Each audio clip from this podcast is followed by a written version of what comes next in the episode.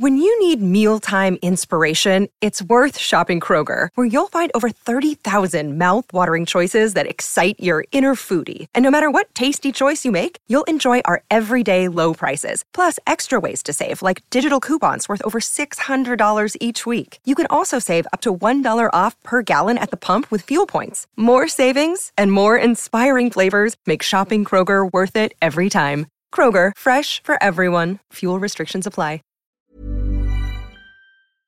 Je ne sais pas si je serai encore candidat ce soir.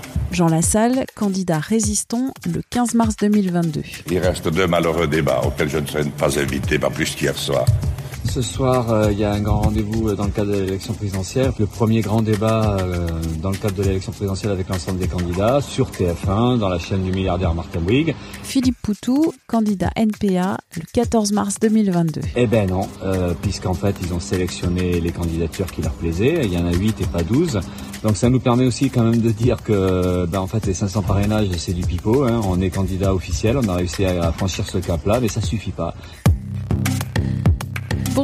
C'est Anne-Laetitia Béraud. Bienvenue dans Minute Présidentielle, notre rendez-vous hebdomadaire où on parle de l'élection au mandat suprême. De ses coulisses de pouvoir, d'argent, de violence, mais aussi de ferveur populaire, d'idées, de conquête de l'Élysée. Pour ce quatrième épisode, place au sondage durant les campagnes présidentielles. Des sondages devenus produits ordinaires d'informations politiques et médiatiques. De 193 enquêtes en 2002, il y en a eu 560 pour la campagne présidentielle de 2017. Pratique encadrée par la loi de 1977, modifiée en 2016, les sondages sont souvent présentés comme indiscutables. Et pourtant, ils se trompent souvent. À l'étranger, on se rappellera du Brexit au Royaume-Uni, encore de la victoire de Donald Trump aux États-Unis en 2016.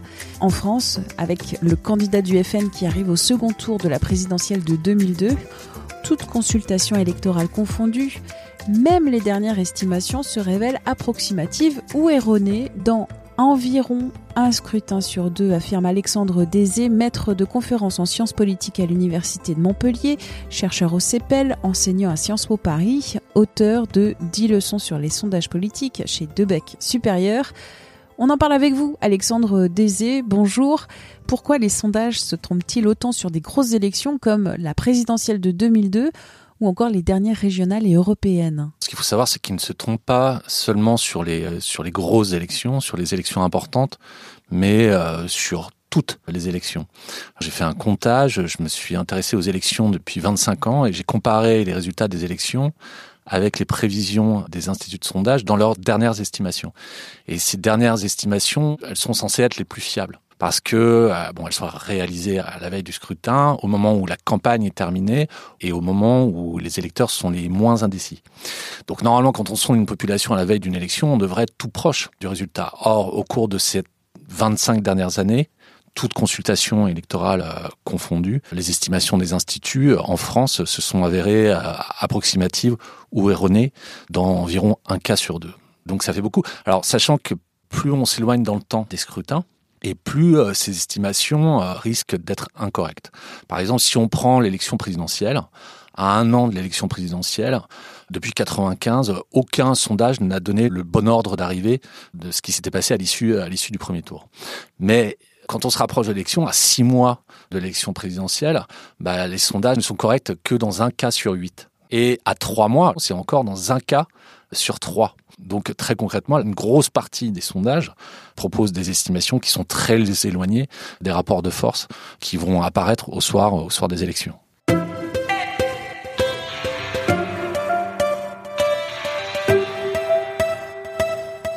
Pourquoi les instituts de sondage ne donnent jamais les mêmes chiffres au même moment? Ça va paraître bizarre, mais c'est quand les instituts donnent les mêmes estimations qu'on peut douter également de la véracité de ces estimations. C'est ce qu'on appelle le phénomène de de herding en anglais, de groupement, c'est-à-dire que d'un point de vue statistique, il est improbable que les instituts parviennent à donner les mêmes estimations.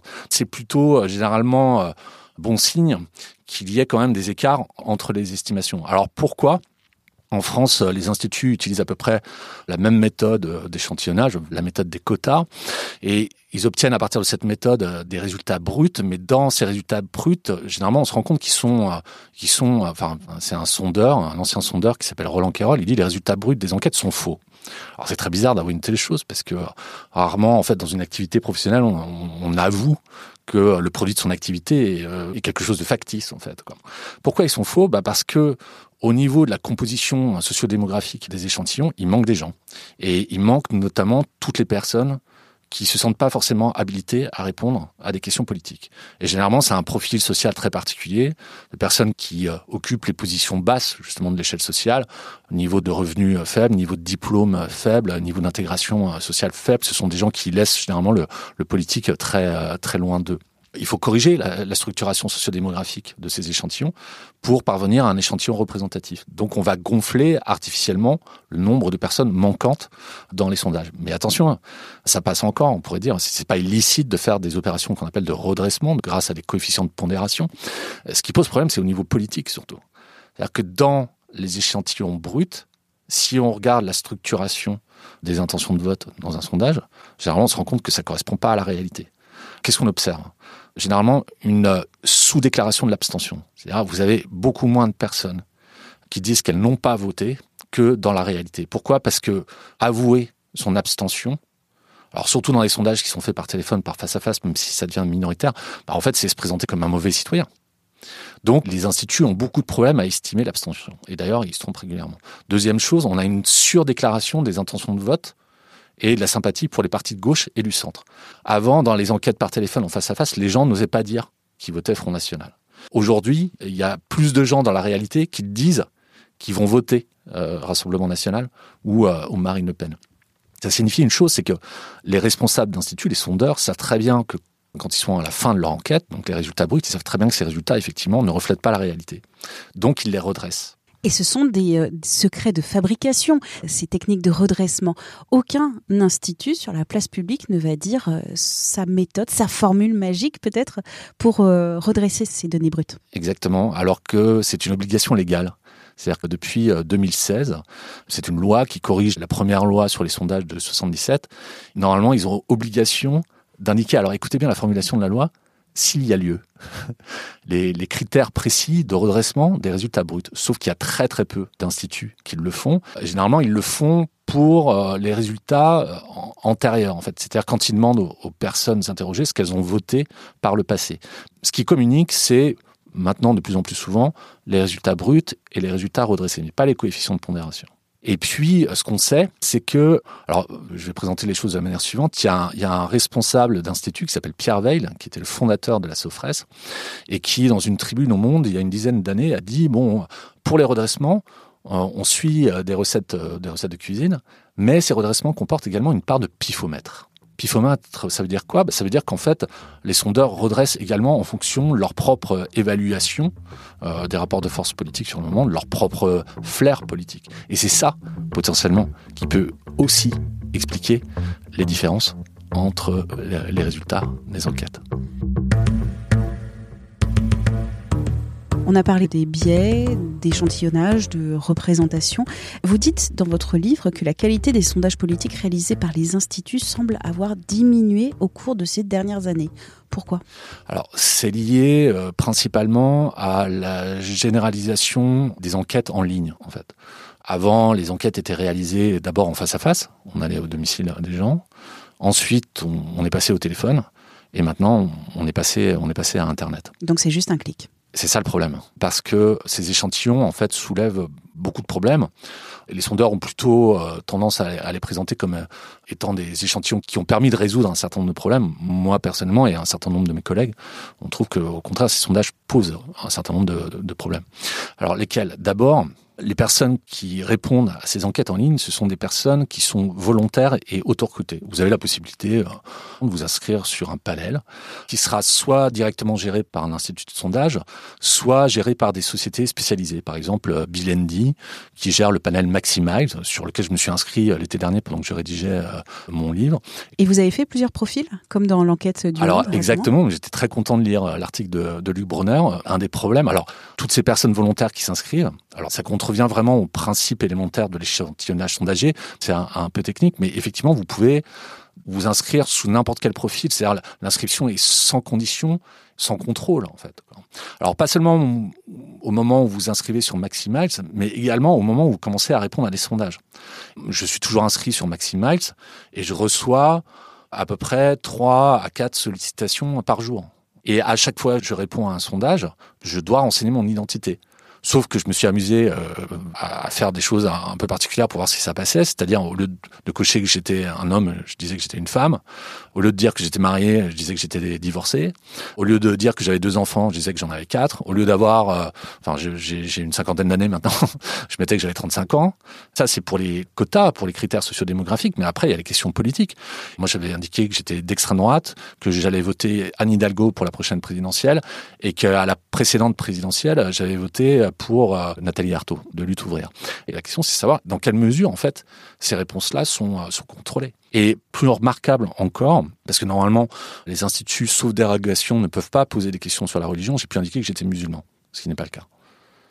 Et donc terminer le sondage comme ça. C'est-à-dire qu'en fait, vous pouvez euh, répondre à peu près n'importe quoi, à n'importe quelle question. C'est une belle formule de, de Pierre Bourdieu.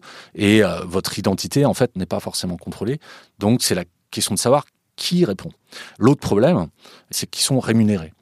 Alors pas beaucoup, vous pouvez obtenir des bons cadeaux, euh, euh, vous pouvez... C'est quelques centimes, c'est quelques euros. Alors euh, vous pouvez également effectivement cumuler un certain nombre de points monnayables, c'est moins de 1 euro par questionnaire rempli. Mais là, en tant que sociologue, la question qu'on peut se poser, c'est est-ce qu'on a encore affaire à des personnes qui sont représentatives de la population? Parce que on peut euh, penser qu'en fait, le fait de répondre à ces sondages transforme ces personnes qui sont censées être représentatives de la population bah, en sondés euh, professionnels. C'est-à-dire, si vous êtes inscrit sur plusieurs panels, que vous répondez à plusieurs questionnaires par jour, vous pouvez euh, arrondir de manière sympathique vos fins de mois quand on réussit à interroger des personnes qui participent à ces panels, elles répondent tout simplement euh, qu'elles ajustent leur comportement de réponse aux questions qui sont posées. Vous n'obtenez pas les points si vous n'arrivez pas jusqu'au bout euh, du questionnaire. Donc en fait, les personnes répondent qu'elles s'adaptent et elles ne livrent pas forcément leur opinion, qu'il leur arrive de mentir sur euh, différentes de pratique sociale ou politique juste pour obtenir les points. Ça pose un certain nombre de problèmes. Le dernier, et j'en finis, avec les échantillons en ligne, c'est que on oublie qu'en France, vous avez 14 millions de personnes qui n'ont pas Internet ou qui ont Internet mais qui ne s'en servent pas. Et là-dessus, il faut rajouter quand même presque une moitié de la population qui souffre de ce qu'on appelle l'électronisme, c'est-à-dire qui a du mal à servir d'Internet, euh, du mal à servir de logiciel, et qui de fait n'est pas du tout euh, habilité ou se sent pas habilité à répondre à des questionnaires en ligne. Donc vous évacuez toute une partie de la population de ces échantillons. Ce qui est remarquable, je vous cite en définitive, c'est que ces erreurs à répétition n'ont quasiment jamais d'impact sur le secteur de l'industrie sondagière et sur ses entreprises. Euh, on l'a vu encore une fois euh, à l'issue des régionales de, 2021. On peut considérer euh, que ces élections représentent un nouvel échec important pour les instituts. Dans les médias, on, a parlé de plantage, de naufrage, et pour cause, hein, les erreurs d'estimation ont été particulièrement fortes en ce qui concerne le Rassemblement national, qui est un des partis que les instituts peinent depuis très longtemps à estimer correctement. On pourrait se dire que cet énième échec amènerait, ou pourrait amener en tout cas les médias à se raisonner un petit peu dans leur consommation de produits euh, sondagiers. Donc, à chaque fois qu'il y a des erreurs d'estimation, euh, les médias intentent un procès aux instituts, hein, convoquent les responsables d'instituts sur les plateaux ou dans les colonnes. Et puis juste après l'élection. Juste après l'élection, mais ça, c'est juste avant également de resigner euh, des contrats de partenariat avec avec les instituts. Ça dit, à mon avis, deux choses. D'abord, à quel point les sondages sont devenus un produit ordinaire d'information médiatique. Ça parle, ça rythme la campagne. Euh, et puis la deuxième chose, ça montre également la puissance de l'industrie euh, sondagière. Les trois tests, c'est également des liens hein, qui relient euh, le monde médiatique au monde sondagier et au monde politique. En France, d'après l'INSEE, il y aurait un peu plus de 2200 entreprises qui évoluent dans ce secteur. 200 qui sont vraiment positionnés sur le marché des études et d'opinion et une dizaine de sondages, une dizaine pardon d'instituts de sondage qui vraiment sont les principaux acteurs du marché, ce sont les instituts qu'on connaît, euh, IFOP, euh, BVA, euh, Elab, Odoxa. Ce sont vraiment ces instituts qui monopolisent le marché notamment des sondages politiques. Ce qui est intéressant, c'est qu'ils sont une dizaine, mais que ces enquêtes représentent quasiment pas grand-chose dans leur chiffre d'affaires. C'est entre, on estime entre 1 et 5% de leur chiffre d'affaires. Donc ça signifie que ça leur rapporte pas grand-chose, sauf de la visibilité. C'est la possibilité de faire de la publicité autour de leur marque. Est-ce qu'on peut se passer, nous collectivement, acteurs politiques, médias aussi, population, électeurs, électrices, des sondages? Est-ce qu'il pourrait y avoir d'autres outils aujourd'hui pour appréhender les évolutions dans la campagne présidentielle, sentir un peu mieux l'air du temps? Le débat revient sur la question de savoir s'il faudrait supprimer euh, les sondages. Moi, je pense pas. Quand les sondages sont bien faits, ils fournissent des, connaissances extrêmement précieuses hein, sur un certain nombre de, phénomènes, notamment politiques. C'est-à-dire, sans les enquêtes quantitatives en sciences politiques, on ne saurait pas grand-chose sur euh, de la sociologie des comportements électoraux. Mais effectivement, il y a eu, euh, il y a eu une dégradation progressive, à mon sens, de la qualité des enquêtes. Il y a de moins en moins de contrôle sur les modalités de production de ces enquêtes, ce qui rend leur importance euh, problématique. Je pense qu'il faut, il faudrait réduire le nombre de sondages, améliorer leur qualité, déshystériser, comme, comme on peut dire, la production et l'utilisation, et puis se recentrer sur des choses peut-être un petit peu plus euh, qualitatives. Mais c'est pas vraiment euh, la qualité qui prime, mais plutôt la rapidité. Aujourd'hui, euh, on fait aussi des sondages low cost parce qu'il y a une très forte demande médiatique, que l'important c'est de publier les résultats, peu importe les modalités de production de ces résultats, tant que le résultat ben, fait du buzz. Merci à Alexandre Désé pour cet entretien. Minute Papillon, c'est un podcast original de 20 minutes que vous retrouvez sur toutes les plateformes d'écoute en ligne. N'hésitez pas à vous abonner. Pour nous contacter, une seule adresse mail audio-20minutes.fr. On se retrouve très vite. D'ici la bonne écoute.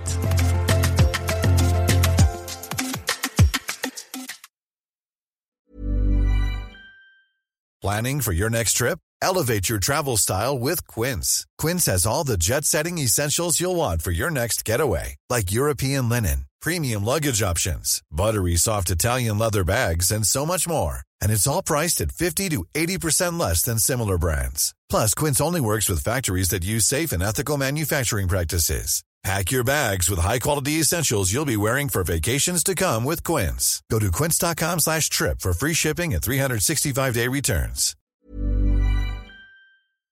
On ne va pas se quitter comme ça. Vous avez aimé cet épisode? Sportif, généraliste, sexo ou scientifique, varié mais toujours bien informé. Découvrez les autres podcasts de la rédaction 20 minutes sur votre application d'écoute préférée ou directement sur podcast au pluriel.20minutes.fr. Et merci de nous avoir écoutés.